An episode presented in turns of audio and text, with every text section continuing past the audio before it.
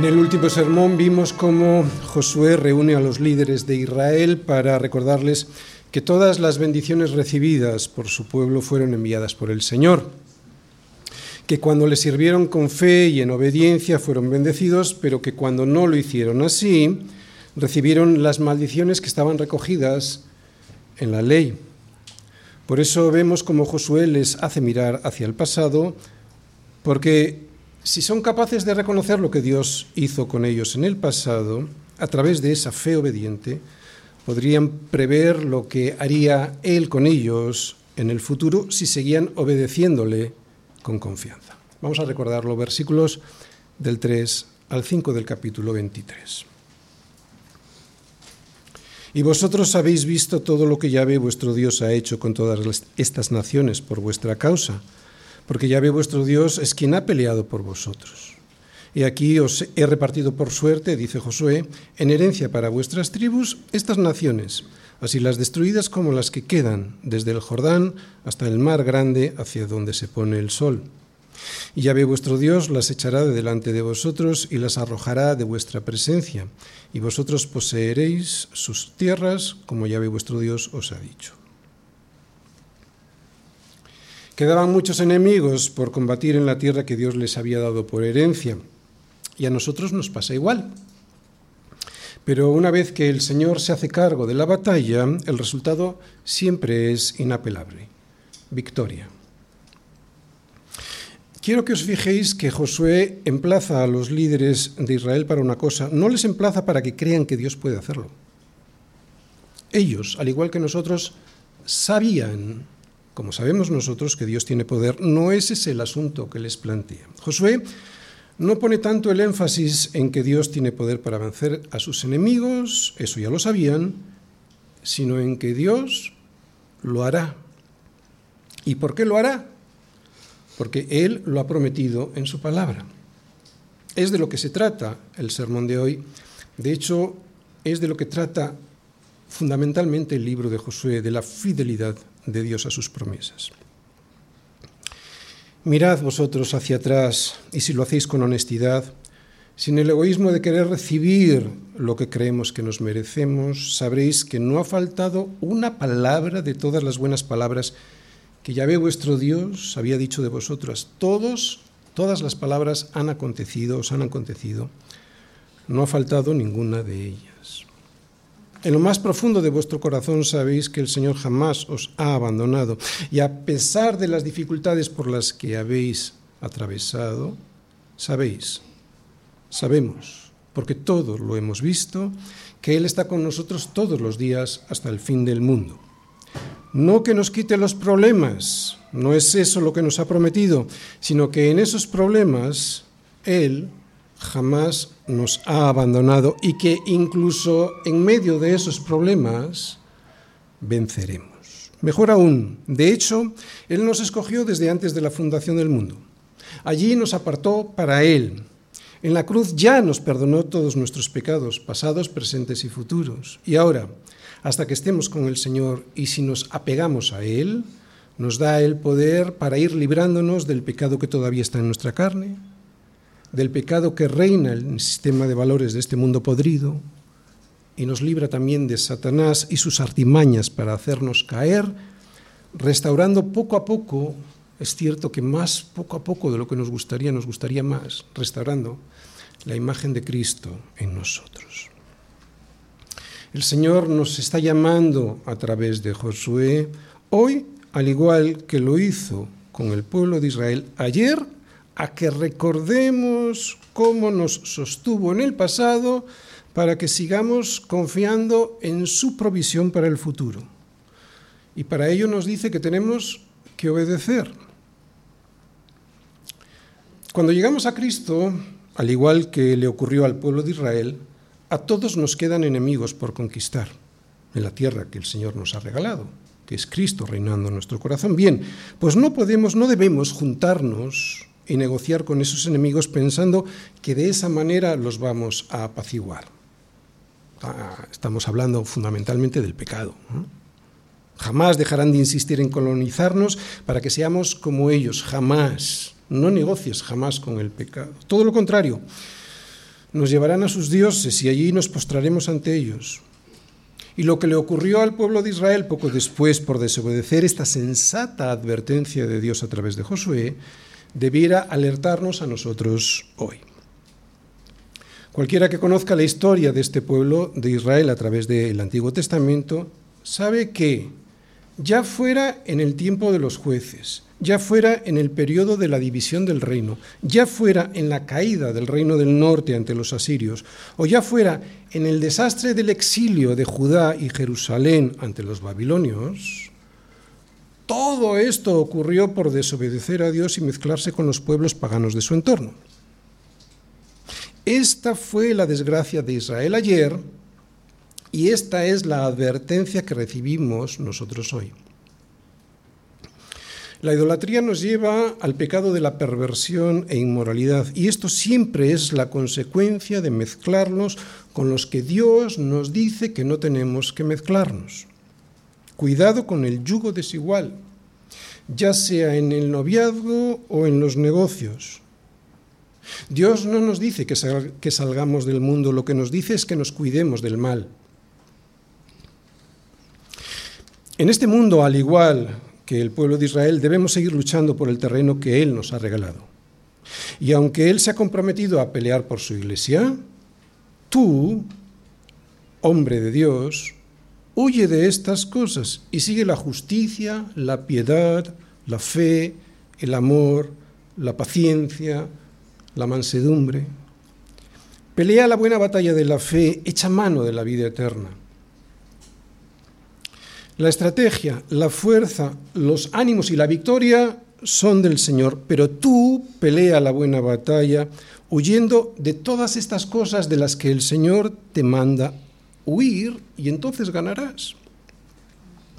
Es una pelea diaria, en casa antes de salir, en el trabajo, en la escuela, en las redes sociales, en internet o en la televisión, en el mercado o mientras estás paseando viendo la publicidad por la calle. El mundo, con su sistema de valores, nos presenta a cada momento un desfile de ídolos a los que seguir e insiste en decirnos que si nos rendimos a ellos, seremos más felices. Y es mentira. ¿Cuánto debes ganar? ¿Qué debes tener? ¿A dónde tienes que ir de vacaciones? ¿Qué necesitas comprar y vestir? Imagen, poder, sexo y dinero. Estos son los nuevos ídolos a los que debemos rendir culto y a los que con demasiada frecuencia seguimos. Pero pueden ser vencidos. ¿Cómo? Con tres cosas que vamos a ver ahora. Con esfuerzo, aferrándonos al Señor y teniendo mucho cuidado. Versículos 8, perdón, versículos 6, 8 y 11. Esforzaos, pues, mucho en guardar y hacer todo lo que está escrito en el libro de la ley de Moisés, sin apartaros de ello ni a diestra ni a siniestra. Mas a Yahvé vuestro Dios seguiréis como habéis hecho hasta hoy. Guardad, pues, con diligencia vuestras almas para que améis a Yahvé vuestro Dios. ¿Os habéis fijado lo que he subrayado? Lo vamos a ir viendo poco a poco. Primero, esforzaos. Esforzaos, pues, mucho en guardar y hacer todo lo que está escrito en el libro de la ley de Moisés, sin apartaros de ello ni a diestra ni a siniestra. Esfuérzate. Sé fuerte para guardar todo lo que ya sabes que tienes que guardar. No te desvíes ni a derecha ni a izquierda de lo que ya sabes que Dios dice en su palabra. Para esforzarse hay que tener, no cabe duda, fuerza fuerza en el Señor. Pero esta fuerza espiritual viene de obedecer la palabra de Dios. ¿Qué quiero decir? Lo que esto significa es que cuanto más obedecemos, más victorias obtenemos y cuantas más victorias ganadas, más fuerzas acumularemos para las siguientes peleas que nos tocan pelear. Así que, en primer lugar, vemos ahí, esforzaos, ¿en qué? en obedecer, porque si nos esforzamos en obedecer, cada vez tendremos más fuerzas para hacerlo. Segundo, aferraos. Mas allá ve vuestro Dios, seguiréis como habéis hecho hasta hoy.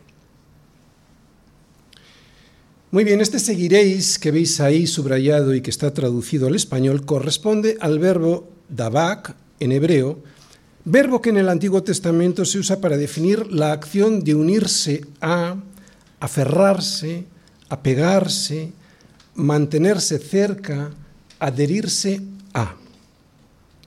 Es un verbo que implica una adhesión tan fuerte que en Génesis se usa para definir el matrimonio.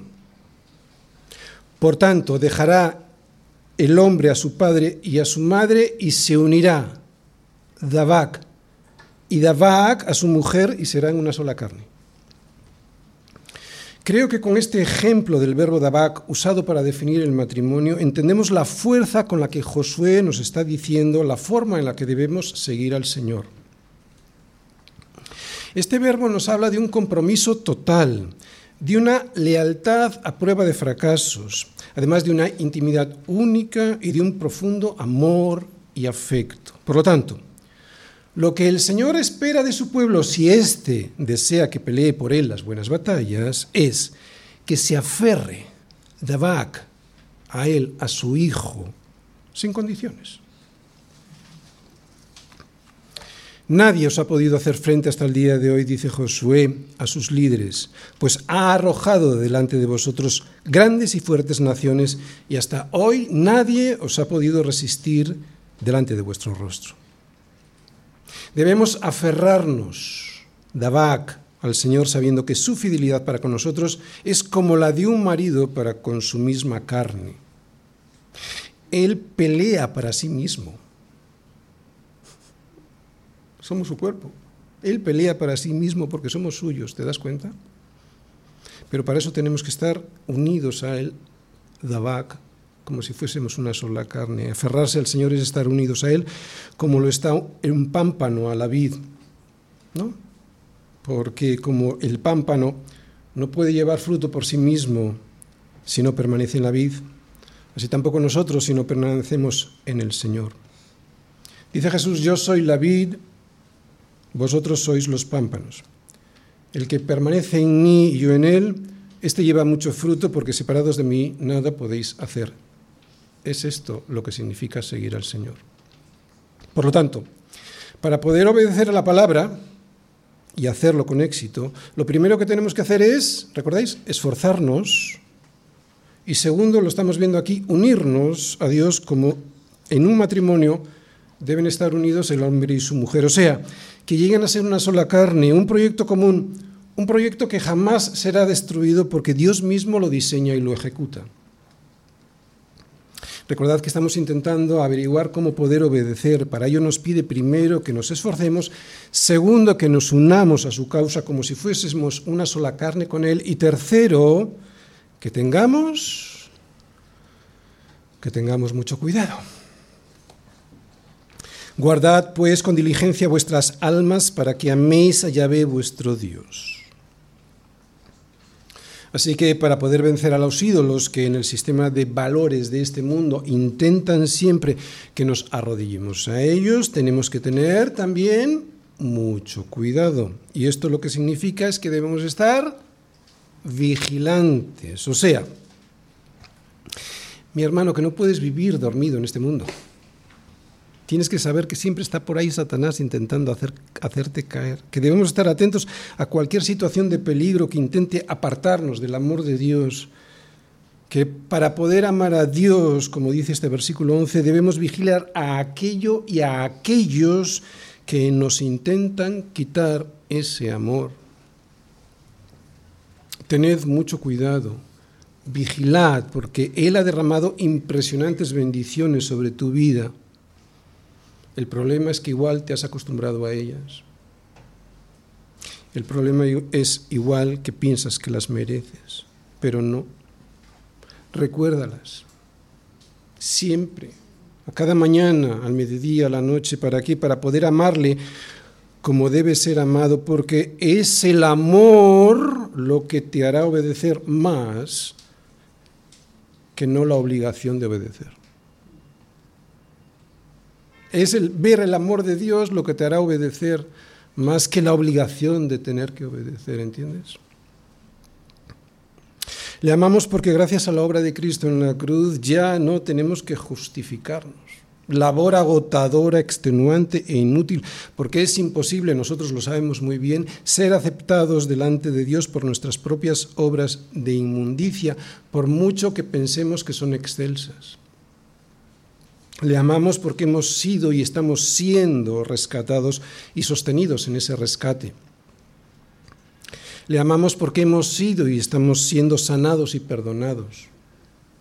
Le amamos porque hemos sido adoptados por el Rey de Reyes y tenemos una nueva ciudadanía que nos permite desde ya acceder a su reino. Aquí de manera imperfecta. Allí el reposo será perfecto por esto, por lo que tienes que amar al Señor. Le podemos amar por esto, le podemos amar porque por la misericordia del Señor no hemos sido consumidos, porque nunca decayeron sus misericordias, porque nuevas son cada mañana, porque grande es su fidelidad. Por eso le podemos amar. Nosotros le podemos amar a Él porque Él nos amó primero. Sino de qué. Sino de qué. Así que esfuérzate, aférrate, Dabak, y vigila, porque Él es fiel. Él es fiel. Y aquí ya entramos en el sermón de hoy. ¿Cómo de grande es esta fidelidad de Dios? Es lo que vamos a ver en los versículos de Josué capítulo 23 del 14 al 16. Y he aquí que yo estoy para entrar hoy por el camino de toda la tierra, les dice Josué, o sea, estoy a punto de morirme, soy muy mayor. Reconoced, pues, con todo vuestro corazón y con toda vuestra alma, que no ha faltado una palabra de todas las buenas palabras que Yahvé vuestro Dios había dicho de vosotros. Todas os han acontecido, no ha faltado ninguna de ellas. Pero así como ha venido sobre vosotros toda palabra buena que Yahvé vuestro Dios os había dicho, también traerá Yahvé sobre vosotros toda palabra mala hasta destruiros de sobre la buena tierra que Yahvé vuestro Dios os ha dado.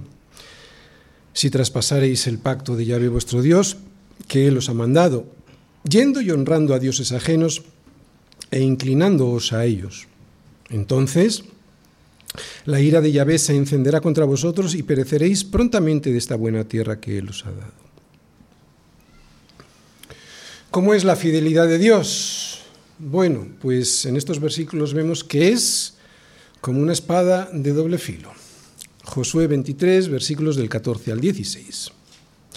El tema del sermón de hoy es muy sencillo. Dios es fiel, sí, pero ¿de qué maneras Él manifiesta en nuestra vida su fidelidad? Este tema lo voy a exponer a través del siguiente esquema. Primera parte. Debemos reconocer la fidelidad de Dios, versículo 14. Segunda parte. Ahí vemos una advertencia en el versículo 15. Tercera parte, el fin, el propósito de la advertencia, versículo 16. Primera parte, debemos reconocer la fidelidad de Dios. Y he aquí que yo estoy para entrar hoy por el camino de toda la tierra. Reconoced, pues, con todo vuestro corazón y con toda vuestra alma, que no ha faltado una palabra de todas las buenas palabras que Yahvé, vuestro Dios, había dicho de vosotras. Todas os han acontecido, no ha faltado ninguna de ellas. Este versículo nos enseña, nos recuerda que debemos recordar y reconocer la fidelidad de Dios. Los líderes de Israel no debían tener puesta su vista en Josué, sobre todo ahora que su partida estaba cerca. Él sabe que no tardará mucho en morir, por eso les recuerda que deben reconocer la fidelidad de Dios, que Él nunca les falló en todo lo que les prometió. Pero ¿cómo debemos reconocer la fidelidad de Dios para que sea útil esta fidelidad, este recordatorio de la fidelidad de Dios en nuestro caminar diario? Josué nos dice que tiene que ser con todo nuestro corazón y con toda nuestra alma. Una vez que entendemos con nuestra mente que Dios siempre fue fiel con nosotros, eso que entendemos con nuestra mente ha de descender hasta nuestro corazón, que es donde se toman las decisiones. ¿Para qué? Para que entonces nuestra alma, o sea, todo nuestro ser, reconozca de una manera efectiva esa fidelidad. Porque si solo lo entendemos con la mente, o sea, de una manera intelectual, racional, y es lo que muchas veces hacemos, ese entendimiento se quedará ahí y por lo tanto no será algo que experimentemos efectivamente en nuestra vida, sino que será solo algo teórico. Yo conozco a muchos teólogos que saben muchísimo, pero les ha quedado solo ahí y no lo han practicado esto de la fidelidad de Dios en sus vidas. Lo que significa, si solo queda ahí, en nuestra razón, en nuestra mente, es que no lo habremos aprendido de verdad, porque solo se aprenden de verdad las cosas que se ponen en práctica, no las que se tienen en la cabeza. Y esto los estudiantes, especialmente los universitarios, lo saben muy bien. Así que tenemos que hacer el esfuerzo de hacer descender hacia nuestro corazón lo que entendemos con la mente para que nuestra alma se llene de esta verdad de Dios. Si Él fue fiel en el pasado, también lo será en el futuro. Y ahí está el problema de por qué muchas veces no nos creemos que la fidelidad de Dios será también para nosotros en el futuro.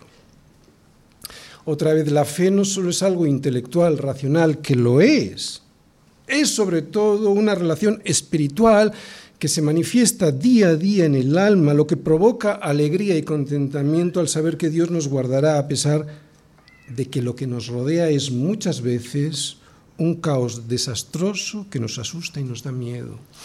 Pero solo saldremos de ese susto y de ese, y de ese miedo confiando en que si Dios lo hizo en el pasado, lo hará también en el futuro. Otra vez, no solo tenemos que tenerlo en la mente, debemos hacerlo descender al corazón y al alma. Por eso dice la segunda parte del versículo 14, reconoced pues con todo vuestro corazón y con toda vuestra alma que no ha faltado una palabra de todas las buenas palabras que Yahvé vuestro Dios había dicho de vosotros.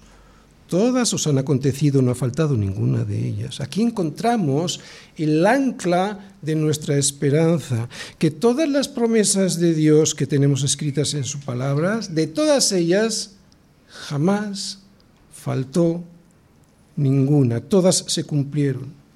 Pero como está subrayado ahí, debemos reconocerlo, porque en ese reconocimiento en nuestro corazón y en nuestra alma, otra vez, en nuestro corazón y en nuestra alma, en ese reconocimiento, no solo en nuestra mente, es donde nos podremos mantener en el futuro. Fuertes, firmes, confiados, seguros. Debemos reconocer esa fidelidad, pero debemos reconocerla con todo nuestro ser, ¿entendéis? Es muy importante porque muchas veces los cristianos lo sabemos, lo sabemos, pero no lo hemos hecho carne. Y ahí es el problema, ahí está el problema. Por eso vivimos como vivimos. Arrastrados por las esquinas pensando que Dios no va a tener con nosotros misericordia. Vale, qué alegría, perfecto, el Señor nunca falla. ¿no? Por lo menos a los judíos no les falló en todo lo que les prometió. Pero ¿qué les había prometido? La tierra de Canaán y el sostenimiento en ella. ¿Sí? ¿Les había prometido eso? ¿Cierto? Sí, pero les prometió algo más. Y es lo que hoy vamos a recordar. Josué dice que, de alguna manera, la fidelidad de Dios es como una espada de doble filo. Y aquí viene la advertencia. Pero así como ha venido sobre vosotros toda palabra buena que ya ve vuestro Dios os había dicho, también traerá Yahvé sobre vosotros toda palabra mala, hasta destruiros sobre la buena tierra que Yahvé vuestro Dios os ha dado.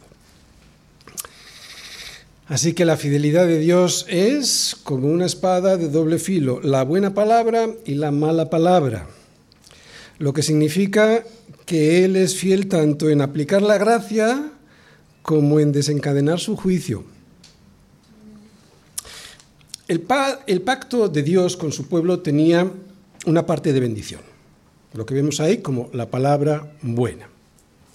Él les conseguiría la tierra y les defendería en ella de sus enemigos, Él les daría la victoria y les sostendría en esa victoria, aunque evidentemente serían ellos los que tendrían que pelear y emplearse a fondo en la buena batalla. Pero esto que ya lo sabemos y esto que nos gusta, o sea, que Dios pelee por nosotros, el pacto tenía otra parte de maldición, una palabra mala. la ira divina si no se sujetaban al pacto que tenía una cláusula muy importante. ¿Cuál era esta cláusula? La hemos visto. No mezclarse con los pueblos a los que tenían que echar de allí. En el capítulo 28 de Deuteronomio, y luego en casa si queréis echáis un vistazo al capítulo 28 entero, allí tenemos una lista, podemos comprobar una lista de bendiciones y de maldiciones que recaerían sobre el pueblo de Israel si obedecían o si desobedecían las cláusulas del pacto. Allí pues podemos ver las buenas palabras y las malas palabras de las que habla Josué. Y las malas palabras comienzan en el versículo 15, dice así en Deuteronomio, pero acontecerá si no oyeres la voz de Yahvé tu Dios para procurar cumplir todos sus mandamientos y sus estatutos que yo te intimo hoy, que vendrán sobre ti todas estas maldiciones y te alcanzarán. Y a partir de aquí se enumeran las maldiciones que les llegarían si mancillaban el honor de Dios por incumplir el pacto. Recordad que estamos íntimamente unidos al Señor y que lo que hagamos nosotros afecta al honor de Dios frente al mundo. De hecho, muchas veces vemos con vergüenza cómo los cristianos a veces en algunas iglesias se comportan y eso afecta al honor de Dios, evidentemente. por lo menos la comprensión que el mundo tiene del honor de Dios. Bien, entre estas maldiciones estaban el ser arrancados de la tierra que les había dado y la dispersión por toda la tierra. ¿Te gusta esta disciplina? A nadie le gusta que le echen de una tierra donde poder descansar y recibir leche y miel en abundancia, sobre todo después de haber sido esclavos en tierra extraña. Pero mis hermanos, esto forma parte de la fidelidad de Dios. No nos suele gustar. Pero atención, esto es precisamente la garantía de que Dios no nos va a soltar hasta llevarnos a su presencia. ¿Te das cuenta? Dios nos persigue hasta en nuestros pecados y lo hace para volvernos a traer a Él. Por eso su disciplina es buenísima, porque forma parte de su fidelidad. Dios es tan fiel, tanto para dar como para quitar. Es su forma de rescatarnos del error y también de fortalecer nuestra fe y obediencia. Él es santo y sus amenazas no son como las nuestras, porque las nuestras lo que muchas veces pretenden es destruir, y sin embargo sus amenazas son parte de su fidelidad, porque son para restaurar. Por eso Él las va a cumplir, porque Él es fiel. Tercera parte, el fin de la advertencia. Si traspasareis el pacto de Yahvé vuestro Dios, que Él os ha mancillado, yendo y honrando a dioses ajenos e inclinándoos a ellos, entonces la ira de Yahvé se encenderá contra vosotros y pereceréis prontamente de esta buena tierra que Él os ha dado. Está meridianamente claro cuál era el propósito de Dios con esta advertencia, que si se nos ocurriese traspasar el pacto en algo tan obsceno y perverso como ir detrás de los dioses de los cananeos inclinándose a ellos, entonces romperían el pacto y la ira de Dios se manifestaría con toda su crudeza. No era broma lo que Dios les advertía, porque de hecho fue lo que les ocurrió. Es cierto que después de mucho tiempo y, muy poco a poco, porque misericordioso y clemente es el Señor, lento para la ira y grande en misericordia, pero les ocurrió. Empezó la apostasía bastante pronto, justo después de la siguiente generación de estos líderes a los que Josué les estaba hablando, ya que después los hijos de Israel hicieron lo malo, lo malo ante los ojos del Señor y sirvieron a los Baales. Dejaron al Señor, el Dios de sus padres, que los había sacado de la tierra de Egipto y se fueron tras otros dioses, los dioses de los pueblos que estaban en sus alrededores, a los cuales adoraron y provocaron a ira al Señor. Así le agradecieron al Señor en el tiempo de los jueces el haberles dado la tierra en la que se encontraron no solo leche y miel, sino también un territorio donde poder construir una nación. Ya en el periodo de los jueces, que es poquito después de esto que estamos aquí viendo en Josué. Luego vino el periodo de la división del reino, más tarde la caída del reino del norte ante los asirios, para terminar con el desastre del exilio de Judá y Jerusalén ante los babilonios. Y todo esto, ¿recordáis por qué? Por desobedecer a Dios mezclándose con los pueblos paganos de su entorno. Esta fue la desgracia de Israel ayer y esta es la advertencia que recibimos nosotros hoy, porque este libro no solo les enseñaba a los judíos ayer, este libro nos enseña también a nosotros hoy.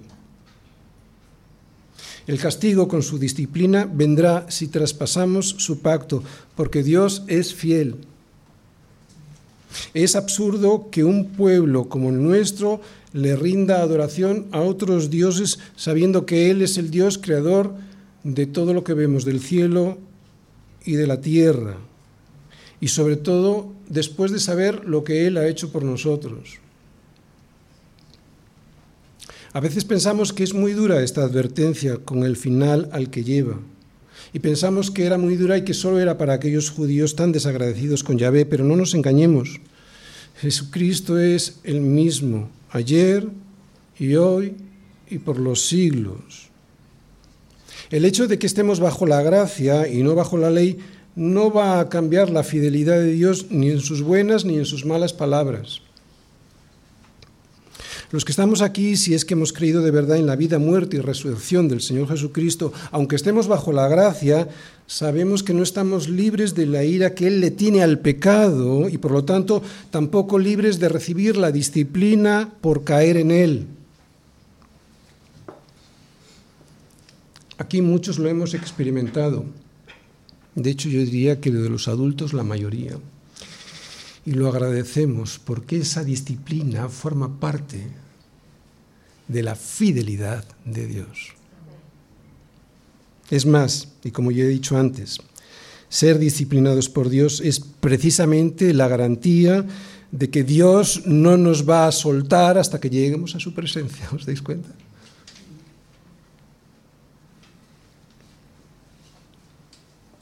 La disciplina de Dios es la garantía de que somos sus hijos porque el Señor al que ama, disciplina y azota a todo aquel que recibe por hijo. Punto. Pero pastor, si la Biblia nos dice que si decimos que no tenemos pecado nos engañamos a nosotros mismos y la verdad no está en nosotros. ¿Cómo puede ser que estemos sometidos a esta disciplina cuando Dios mismo sabe que somos polvo y el polvo nada puede hacer en sus fuerzas?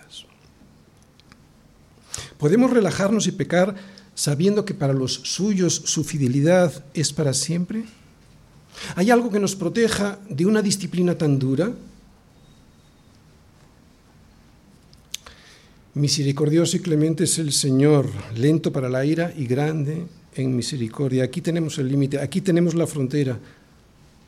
Aquí tenemos lo que me estabas preguntando, que nos protege muchas veces de la ira de su justicia, que Dios nos avisa y nos avisa con mucho tiempo y con mucha paciencia de que no podemos rendirnos a los dioses de este mundo porque terminaremos enfangados en la podredumbre del sistema de valores de este siglo. Pero atención, y una vez dicho esto, no podemos reírnos del pecado. O como dice Pablo, ¿qué pues? ¿Pecaremos porque no estamos bajo la ley, sino bajo la gracia? ¿Qué responde? En ninguna manera. Pero no es lo mismo caer en el pecado que pecar voluntariamente, porque si pecaremos voluntariamente, después de haber recibido la verdad, el conocimiento de esa verdad, ya no queda más sacrificio por los pecados, sino una horrenda expectación de juicio y de hervor de fuego que ha de devorar a los adversarios. Pero atención, esto es apostasía, ¿de acuerdo? Que nada tiene que ver con caer en el pecado. Caer en el pecado es algo que a los verdaderos creyentes nos causa un sufrimiento indescriptible. Darnos cuenta que estamos cayendo en el pecado casi al mismo instante en el que estamos cayendo nos produce un enorme dolor porque odiamos caer en él. Otra cosa es el pecado, el pecado voluntario. El pecado voluntario del que habla Hebreos y que significa apostasía es el pecado de volverse voluntariamente a los ídolos que el Señor nos había dicho que no y de los que nos había sacado. Y para los judíos cristianos, que era aquellos a los que estaba dirigida esta carta a los hebreos, era volverse a los sacrificios del templo, porque les dice el escritor de Hebreos, Jesús con una sola ofrenda hizo perfectos para siempre a los santificados. ¿Qué estáis yendo al, templo a volver a sacrificar? Era un insulto para la sangre derramada por Cristo en la cruz, ¿entendéis? Volver a hacer los sacrificios. ¿Entendéis lo que significa que no hay ya más sangre para estos? Está hablando de apostasía, está hablando de salirse de, de donde Dios nos había puesto. Porque si no, ¿quién puede ser salvo, verdad? De acuerdo, pastor, pero ¿cómo poder, cómo poder serle fiel a un Dios que lo ha sido, que lo es y que lo será hasta el final conmigo? Otra vez, ¿cómo ser fiel a un Dios que ha sido, que es y que lo será fiel hasta el fin de, sus de mis días con, conmigo? Bueno, pues en la pregunta está la respuesta. La fidelidad de Dios a su pueblo debiera ser la principal y mejor manera, motivo para serle fiel a Él. Ver su amor por nosotros y que ese amor será hasta el fin, debiera hacernos desistir de la rebeldía. Es el amor y la fidelidad de Dios lo que debiera hacernos fieles a Él. Así que fijémonos en su amor y fidelidad. Por lo tanto, ¿cómo es la fidelidad de Dios? Que Dios es fiel significa que Él es inmutable en su naturaleza y que por lo tanto se mantendrá fiel a su palabra, siempre. Y como prometió salvar a su pueblo, mantendrá esa promesa para siempre. Por lo tanto, Dios merece que confiemos en Él, no importa lo difícil que parezca el cumplimiento de sus promesas. Nada en el cielo y en la tierra podrá jamás impedir a Dios que cumpla todo lo que Él le ha prometido a su pueblo por medio de su Hijo Jesucristo. Esto es un gran consuelo, porque tú y yo, lo sabemos, somos muy débiles y falibles. Por eso yo creo que ahora va a venir muy bien que os muestre unas cuantas imágenes de la fidelidad de Dios con su pueblo para así poder, al ver cómo es la fidelidad de Dios con su pueblo, poder responder a esa fidelidad con nuestra obediencia sin que nos veamos obligados, sino responder al amor con amor. Veamos algunas imágenes. Bien, el libro de Nehemías nos cuenta mm, de la fidelidad de Dios para Israel durante el éxodo, en el desierto, durante la conquista, en el tiempo de los jueces, durante el, durante el cautiverio y durante todo el camino hacia el regreso a la tierra. Y nos dice, recuerda todas esas fidelidades de Dios para con su pueblo y nos lo dice a pesar de la infidelidad de su pueblo. Esdras, confesando los pecados de Israel, dice, pero tú eres justo en todo lo que ha venido sobre nosotros, porque rectamente has hecho, mas nosotros hemos hecho lo malo. Este es el, este, este es el principio para poder ser fiel a Dios, reconocer nuestra, nuestro pecado. Y claro, el pueblo al reconocer y comprender su infidelidad durante tantos años, a pesar del amor de Dios sobre ellos, se compromete a un pacto de obediencia. Y dice así, a causa pues de todo esto, nosotros hacemos fiel promesa y la escribimos, firmada por nuestros príncipes, por nuestros levitas y por nuestros sacerdotes. Por todo el Antiguo Testamento y también en el Nuevo hay imágenes, muchas imágenes de la fidelidad de Dios con su pueblo, a pesar de saber que ellos, el pueblo de Israel, y nosotros, la Iglesia, no le vamos a corresponder en la medida que debiéramos hacerlo. El Salmo 103, lo leéis luego en casa enterito, es un salmo precioso que detalla las múltiples, las múltiples maneras en las que Dios muestra su fidelidad a su pueblo. Quiero usar una de esas imágenes para ilustrar la inquebrantable fidelidad de Dios. Lo sabemos todos, lo hemos escuchado muchas veces. Como el Padre se compadece de los hijos, se compadece el Señor de los que le temen, de los que le temen, o sea, de los que quieren seguirle. Porque Él conoce nuestra condición, se acuerda de que somos polvo. Hijo, ¿no? Tener a un Dios así, que está mirando y se compadece por ti, porque sabe que eres polvo. Lo que significa que si los padres somos capaces de tener amor, apego y compromiso, el compromiso de cuidar a nuestros hijos, por mucho que nuestros hijos nos desobedezcan o nos decepcionen, ¿cuánto, cuánto más lo hará Dios con nosotros?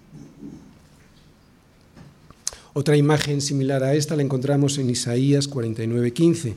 ¿Se olvidará la mujer de lo que dio a luz para dejar de compadecerse del hijo de su vientre? Aunque ella olvide, yo nunca me olvidaré de ti. Otra imagen del amor de Dios hacia su pueblo infiel la vemos en el profeta Oseas. Qué libro más bonito. Dios le ordena a Oseas que se case con una mujer prostituta, que es la peor manera de ser infiel a un marido. A pesar de la convivencia matrimonial, Gomer, su mujer, vuelve a prostituirse y cae en esclavitud, con deudas. A pesar de la infidelidad de su esposa, Dios le dice a Oseas que debe buscarla y comprar su libertad pagando sus deudas para rescatarla de la deplorable situación de esclava. Esta historia es una ilustración de la lamentable situación espiritual del reino del norte. Gomer representa al rebelde Israel, mientras Oseas representa el amor paciente y fiel de Dios hacia su pueblo infiel. Mis hermanos, caer en el pecado es venderse como prostituta a otros dioses. Y Dios le muestra a su pueblo a través de esta historia que ha cometido demasiada prostitución espiritual siguiendo a otros dioses y viviendo en inmoralidad. Es impresionante la imagen porque en la mayoría de los matrimonios el adulterio termina en divorcio, especialmente, claro, si la esposa se convierte en una prostituta. Mucho amor hay que tener para rescatar a una mujer así y volverla a traer al seno del hogar. Pues esto es lo que Dios ha hecho con nosotros. Así es la fidelidad de Dios con un pueblo que suele ser infiel en demasiadas ocasiones. Y sin embargo la respuesta es, lo vemos en Oseas, y te desposaré conmigo para siempre y te desposaré conmigo en justicia, juicio, benignidad y misericordia, y te desposaré conmigo en fidelidad, y conocerás al Señor. Esta respuesta de Dios a su pueblo infiel es la que nos debiera llevar a permanecer fieles al Señor. Saber que Él nos va a responder así a pesar de nuestra prostitución debiera ser suficiente para obedecer y serle fiel a Él. También Jesús nos muestra con otra imagen cómo es la fidelidad de Dios. ¿Qué hombre hay de vosotros que si su hijo le pide pan le dará una piedra? ¿O si le pide un pescado le dará una serpiente? Pues si vosotros siendo malos sabéis dar buenas dádivas a vuestros hijos, ¿cuánto más hará vuestro Padre que está en los cielos y que dará buenas cosas a los que se las piden? Si os fijáis, este amor de Dios, esta fidelidad de Dios con nosotros, no se basa en nuestros méritos, sino en que fuimos adoptados sus hijos. Y esta relación es imposible romperla. Lo mismo que yo no puedo romper, yo, no puedo dejar de ser padre de mis hijos, aunque quiera. No puedo. ¿Entendéis? Y en la relación con mis hijos soy yo como padre al que le toca cuidar, proveer, proteger, nutrir y guiar a mis hijos. Pues de igual manera, la fidelidad de Dios con su pueblo incluye este cuidado tierno, inquebrantable y compasivo hacia nosotros, que incluye también la disciplina, como un padre con sus hijos.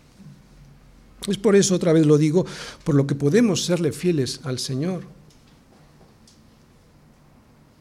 al ver ese amor para con nosotros La fidelidad de Dios con nosotros debe ser, pues, el primer motivo que nos impulse a serle fieles a Él. A pesar de nuestra miserable falta de lealtad, el Señor se ha comprometido con su pueblo, porque Él sabe que, aunque intentemos con nuestras fuerzas, con todas nuestras fuerzas vivir el Evangelio, nunca podremos ser lo suficientemente fieles.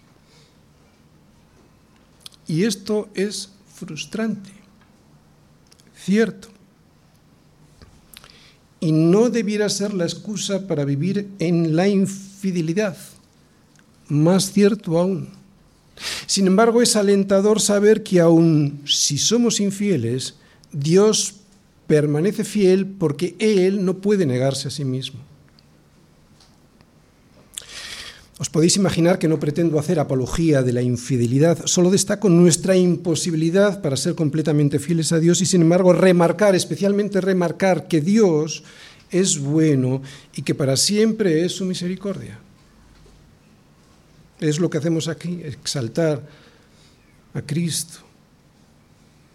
Si fuéramos fieles, perdón, fijaros, 2 Timoteo 2.13, es la última carta que tenemos eh, registrada de las palabras de Pablo y es a Timoteo y dice a Timoteo, si fuéramos infieles, Él permanece fiel. Si fuéramos infieles, Él permanece fiel. Él no puede negarse a sí mismo. Así es la fidelidad de Dios y la solución a nuestra infidelidad sería amar a un Dios así. Amar al Señor nuestro Dios con todo nuestro corazón y con toda nuestra alma y con toda nuestra mente. Este es el primer y más grande mandamiento, ¿entendéis? ¿Dónde está el punto? Por eso les manda mirar, Josué les manda mirar hacia atrás y ver la fidelidad de Dios y el amor de Dios. Termino. Pareciera que hubiera sido mejor terminar el capítulo 23 con el versículo 14. Lo voy a poner ahí. Y he aquí que yo estoy para entrar hoy por el camino de toda la tierra. Eh, está diciendo que está a punto de, morirse, ¿no? Es muy mayor. Reconoced, pues, con todo vuestro corazón y con toda vuestra alma, que no ha faltado una palabra de todas las buenas palabras que Yahvé vuestro Dios había dicho de vosotros.